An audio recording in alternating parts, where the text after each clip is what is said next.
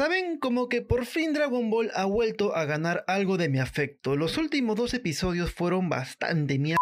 Pero a este recién al final, carajo, vi una luz. En fin, mejor arranquemos a las 3, a las 2, a la 1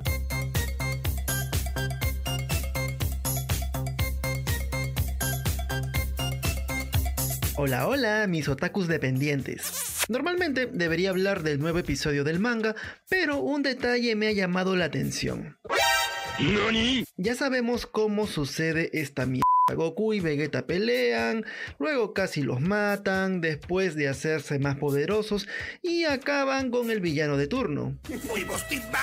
No hay más que decir, pero hay matices que valen la pena analizar. El episodio 81 no se escapa de lo normal, Goku siendo Goku y Vegeta siendo Vegeta, y ni de qué hablar sobre el desarrollo de la trama, porque la mierda se limita solo a una pelea contra Gas, el ser más poderoso del mundo.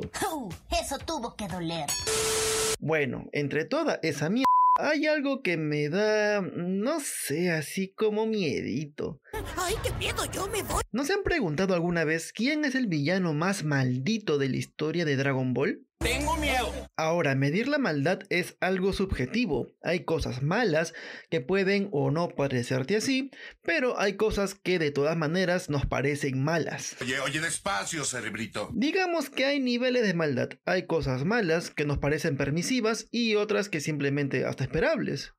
Pensando en Dragon Ball, Freezer fue un maldito conquistador que destruía poblaciones enteras e inocentes para expandir su imperio. Cell era otra joya que absorbía a sus víctimas por la cola. No, esa cola no. No me queda claro cómo debe sentirse eso, pero imagino que es como desmayarte mientras sientes como la energía se te va del cuerpo hasta desaparecer.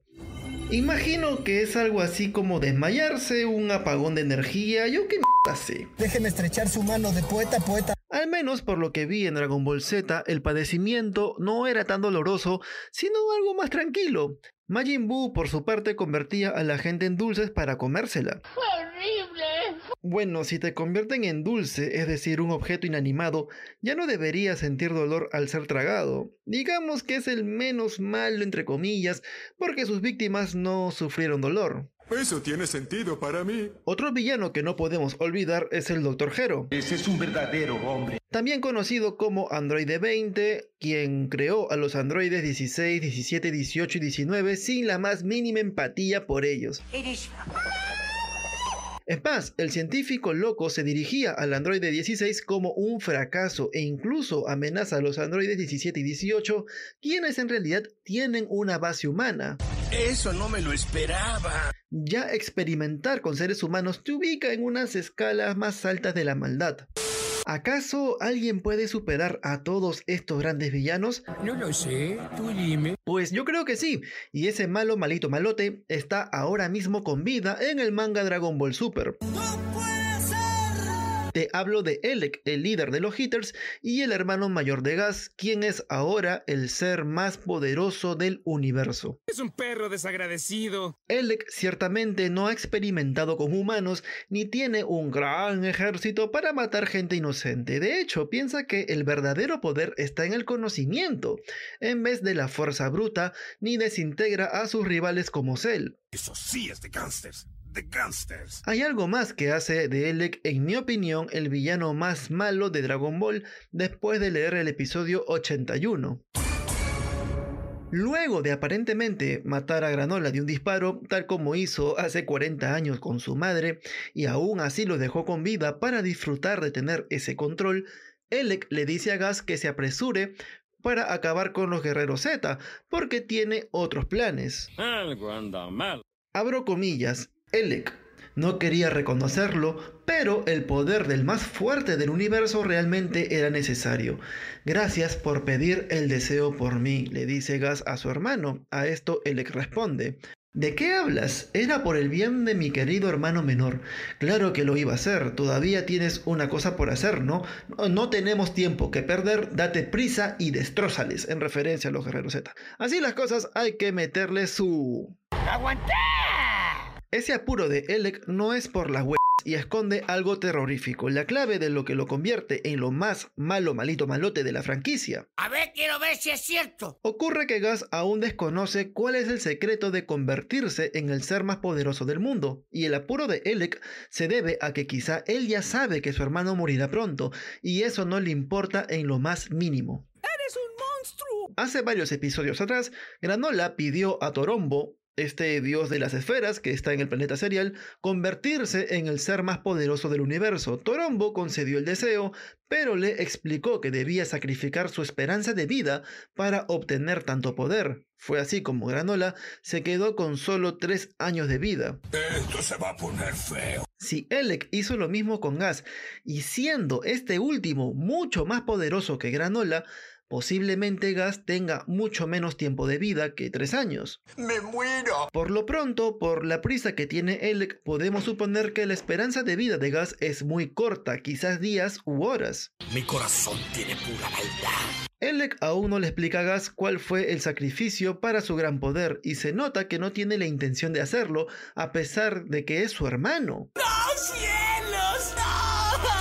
Su ambición es más grande que su vínculo familiar y a base de medias verdades se aprovecha de su hermano y este último, reconociendo que Elec tuvo razón para convertirlo en el ser más poderoso del mundo, se disculpa por haberle dado la contra.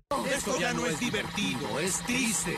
Mierda, es que es muy fuerte todo esto. Prácticamente Gas le agradece de corazón a Elec, mientras este sabe que pronto morirá siendo su hermano quien lo acompañó fielmente por más de 40 años y sigue con la culpa de haberle fallado con su derrota contra Bardock. ¿Cómo es posible que no me quieran? A ese hermano lo ignora para matarlo, es que me, me parece increíble. Esa cosa ni sentimientos tiene. Y mierda, es que ya eso me parece la esencia misma de la maldad. Eso es parte de crecer, Timmy. O sea, me quiero desarrollar un poco más esto. Todos los villanos anteriores de Dragon Ball acabaron con vidas inocentes, familias enteras, algunos ejerciendo violencia para causar el mayor dolor posible. El sadismo, el ver al otro como cualquier cosa a la que puedes matar con la mayor indiferencia, es entre comillas, hasta cotidiano en la gente mala, malita, malote de verdad. Al ser la víctima un desconocido, pues en realidad no hay tantos remordimientos para un desquiciado, para un malo cualquiera. En el caso de Elec es algo especial porque lo hace contra su hermano menor, quien además es apoyado emocionalmente por sus otros hermanos. Todo queda en la familia. Ya ese nivel de maldad me parece superior a lo que hemos visto en Dragon Ball. No quiero caer en la idea de quién es más malo según la cantidad de gente que mate, sino insistir en que la psique de Elec está perturbada hasta tal punto de matar a un ser querido que le dio años de servicio, pasaron mucho tiempo juntos y fidelidad y que encima sea parte de su familia con el respaldo de los demás miembros. Eso sí ya es demasiado malo. ¿No tienen el presentimiento de que algo muy malo va a pasar?